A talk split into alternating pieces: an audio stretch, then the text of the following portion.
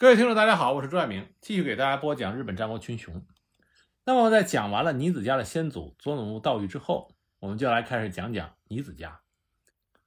尼子家的始祖实际上是佐佐木道育的孙子佐佐木高九。佐佐木道育呢，在石庭幕府的初期被幕府任命为代替山明氏的出云守护之职，只不过当时呢，出云国还是在山明氏的控制之下。受到幕府任命赴任的佐佐木道育，开始就与山明氏陷入了对立关系。明德之乱之后，幕府没收了山明氏很多的领地，那么也重新任命荆棘氏，也就是佐佐木氏的本家荆棘氏，作为出云守护。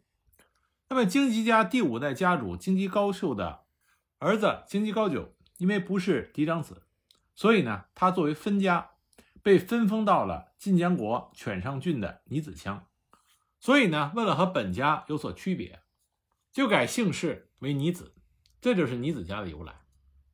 那么高久的儿子持久，也就成为了代替荆棘氏管理出云隐岐的守护代，居住于出云国的月山富田城。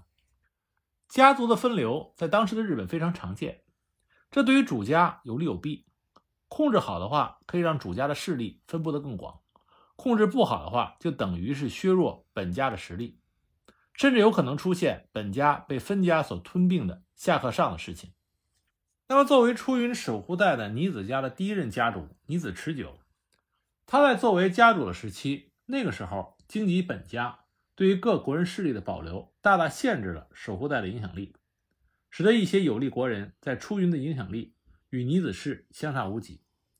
那么，委任尼子氏为守护代。主要是为了让出云国人意识到荆棘家的存在，其次呢，则是监视国人势力，并不需要尼子氏过多的代行守护的权利。国人与守护代之间的相互制衡，使得荆棘家能够比较轻易地控制出云国。在这样的情况下，新兴的尼子氏平静地度过了四十多年，直到京都方面风云再起，又一个乱世拉开了序幕。英人之乱爆发，主因呢？是八代将军足利义政的弟弟义士和儿子义尚为了将军的继承权而发生了争斗。同时呢，山明家、细川家各拥一派而对立，在京都大战。东西两军在地方上也相互的火拼，而各大名家也为了家主继承问题而斗争，就使得战火蔓延到了地方上，让问题更加的复杂化。在英人之乱发生的时候，京吉氏的出云领国。也被西军所包围，东面的伯崎与西面的石见为西军，山明正清的领地。当时西军多次引诱出云国的国人众反叛，而当时中央的大乱也使得国人众有了扩大领土的野心。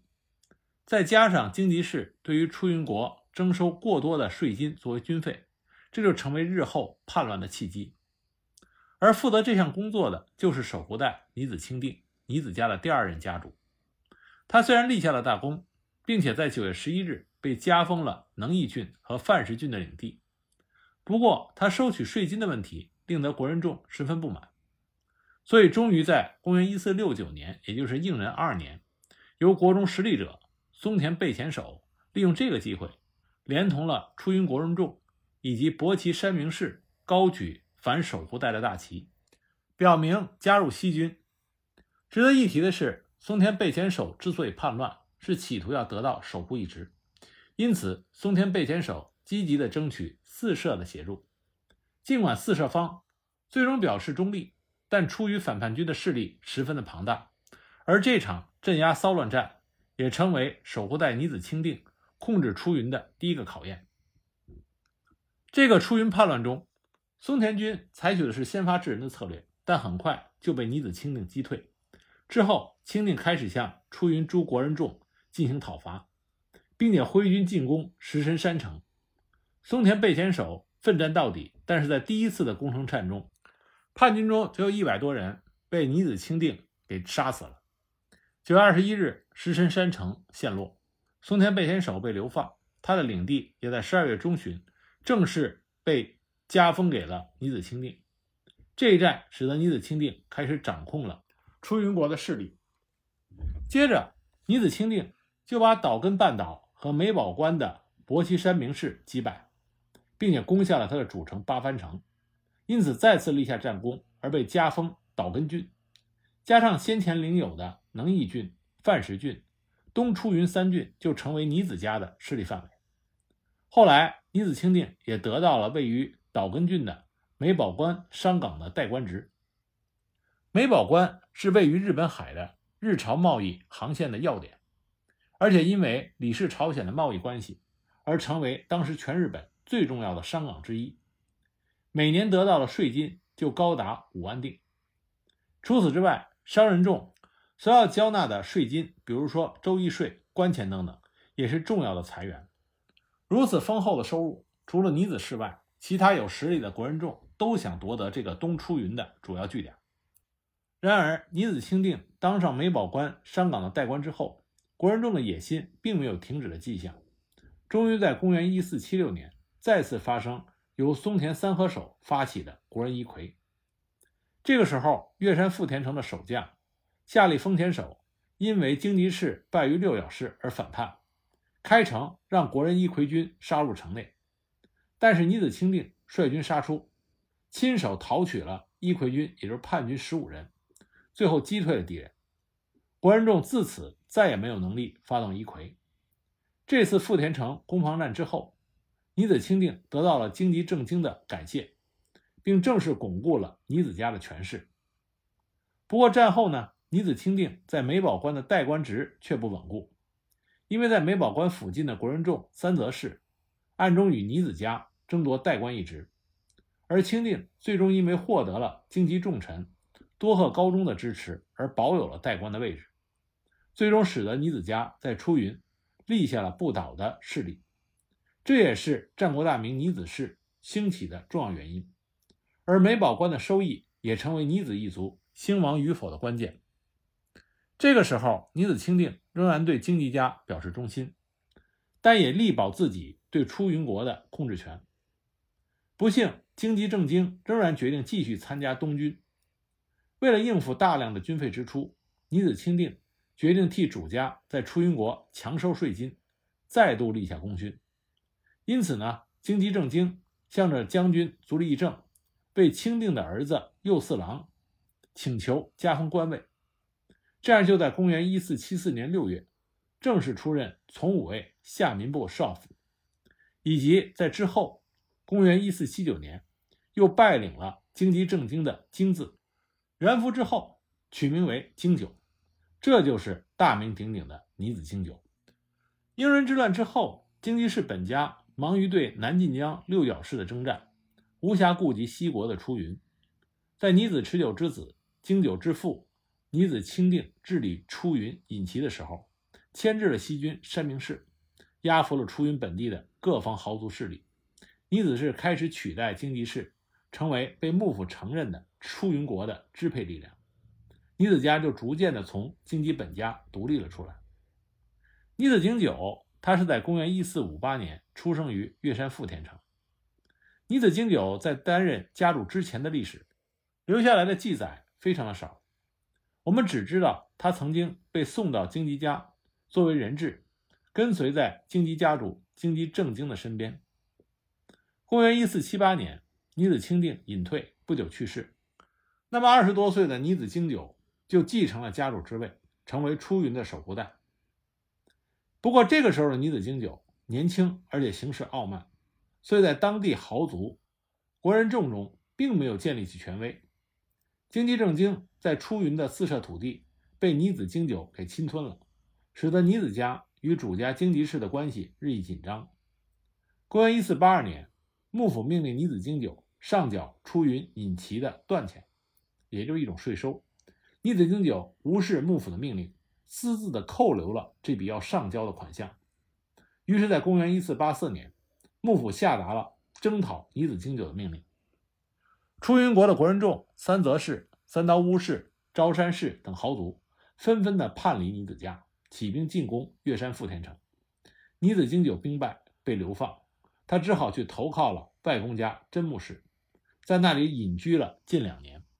那么，在尼子经久被流放期间，京吉氏以岩野扫不介为新的出云守护代，入驻越山富田城。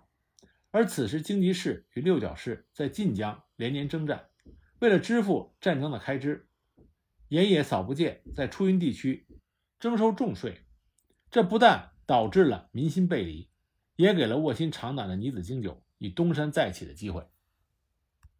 公元一四八五年，尼子经久拜访了隐居的原来尼子家的重臣山中胜重，也叫山中看兵卫。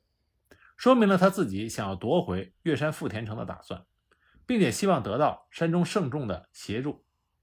山中盛重十分支持尼子经久的计划，于是呢，就帮着尼子经久集合了尼子家的旧臣龟井秀刚、真木上野介、和夫士等人，一同的谋划起事。那么，攻下坚固的岳山富田城绝非是易事，哪怕组织起一支万人的大军，恐怕对于这座坚城。在短时期之内也无可奈何，更何况此时的尼子经久远远没有组织起一支大军的能力。即使真的组织起一支大军，如果在短时间之内无法攻克岳山富田城，那么京吉市的援军也将对岳山富田城进行支援。所以尼子京九决定采用奇袭的特种作战战法。那么帮助尼子京九完成这一特种作战任务的，就是活跃于西国的著名武装忍者集团波乌众。波乌众起于平安时代的平将门之乱，在平将门兵败身亡之后，他的麾下四散，逃往山阴道的范母吕氏念一族、长男大二郎部队，都是波乌众的前身。因为经由净土宗的名僧空野上人中介替一些都城进行护卫工作来维持生计，形成穿甲胄托钵的装扮，因此得名为波乌众。为四方大名所招聘，波乌众主要行动于阴藩国、伯奇国、出云国、石建国等地。为了纪念祖先，波乌众的首领世代继承十念之名。那么尼子经久呢？为了奇袭岳山富田城，他就联络了岳山富田城下面的波乌众贺马党。贺马党是住在城下町波屋里边，以表演歌舞艺能为职业的贱民群体。他们又拥有武装和作战能力。每年元旦，贺马党都要进入到岳山富田城表演千秋万岁舞。这一惯例成为尼子经久夺回岳山富田城计划中最重要的一环。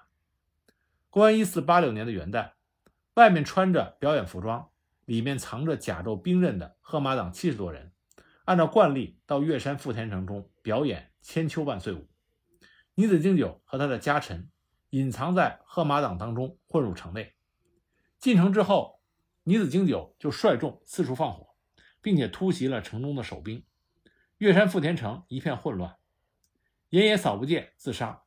时年二十九岁的尼子经久就这样夺回了岳山富田城。这一年，尼子经久二十九岁。那么，尼子经久的举动，使得京畿政经逐渐丧失了对出云国的控制。虽然他一度取回了失去的晋江守护一职，但是对于出云国，正经只剩下守护大明的虚名。尼子经久的势力已经是他无法驱逐的梦魇。尤其人在晋江的京畿政经，还面临着家族内部的经济骚乱，就算想镇压尼子经久，也派不出多余的兵力。尼子经久此次取得了岳山富田城，使他在名义上成为了出云的新主人。此后。到经久离开人世的那一刻，出云就再也没有易主过。尼子经久被称之为最早的战国大名。关于最早的战国大名，或许有人会想到以关东伊豆为据点的伊势新九郎长氏，也就是日后的北条早云。伊势新九郎长氏是公元一四九一年消灭以枯月寓所为居城的末代枯月公方足利查查丸。算起来，比尼子经久。还是要晚上五年多。尼子经久降服了出云境内的豪族的工作，大致上到了公元一五一零年完成，而让经吉家从四支之一衰败到普通武家的关键经济骚乱，迈入到十六世纪才宣告结束。道玉在世的时候，显赫无比的经吉家经不起长达三十多年的内耗，这也是京吉家没落的原因。那么就在尼子经久。夺回岳山富田城的那一年，京畿正经离开出云上洛，临行之前，把异族首领和出云、尹齐、飞陀三国的守护职位让给了自己的嫡长孙童子完，并且把辅助的任务托付给了尼子经久以及多贺伊豆守两个人。就在京畿正经离去之后，尼子经久立即全面排挤多贺氏的势力，并且把京吉家让职的证书据为己有，以表示自己取代了京吉家成为守护官。童子丸如同被流放，从此下落不明。尼子经久在出云国树立了自家的政权之后，就开始转动他的谋略之轮，向统一出云的目标进发。他的首要目标就是出云国内最有力的国人众三泽氏。在一次会议上，山中胜重在众目睽睽之下跟尼子经久发生了争执，让经久下不了台。结果经久就给这个夺城功臣一个死罪，胜重自然不会坐以待毙，结果就跑到三泽氏的领地寻求庇护。尼子经久得知这个消息，更是气愤难平，盛怒之下，下令就把盛仲的家史都囚在大牢。之后，盛仲投到三泽氏三泽维国的麾下，表现的尽心尽力，最终得到了三泽维国的信任。盛仲向三泽维国表示对尼子经久恨之入骨，并且希望三泽维国给他军队攻打岳山富田城作为报酬。三泽维国允许了他的请求。把大部分的兵力都拨给了山中胜重。山中胜重率军来到岳山富田城下，并没有立即进攻，反而秘密地向身在城中的尼子经久汇报了军情。经久得报之后，与城外的胜重军队前后夹击，三泽军死伤大半。原来尼子经久与山中胜重早已经定下计策，先让山中胜重在众人面前开罪尼子经久，然后投到三泽氏的麾下。再把他的亲人送进大牢，用这一连串的苦肉计来骗取了三泽氏的信任，从中破坏他们的实力。尼子经久在富田城下得胜之后，随即就杀至三泽氏的大本营。三泽卫国眼看着得胜无望，只好开城投降。公元一四八八年三月，尼子经久解除了三泽氏的威胁之后，三刀屋氏和赤血氏也先后被降服，而其余的国人众一见如此。就纷纷投向尼子阵营，由此尼子经久正式统一了出云国，向着战国大明之道迈进。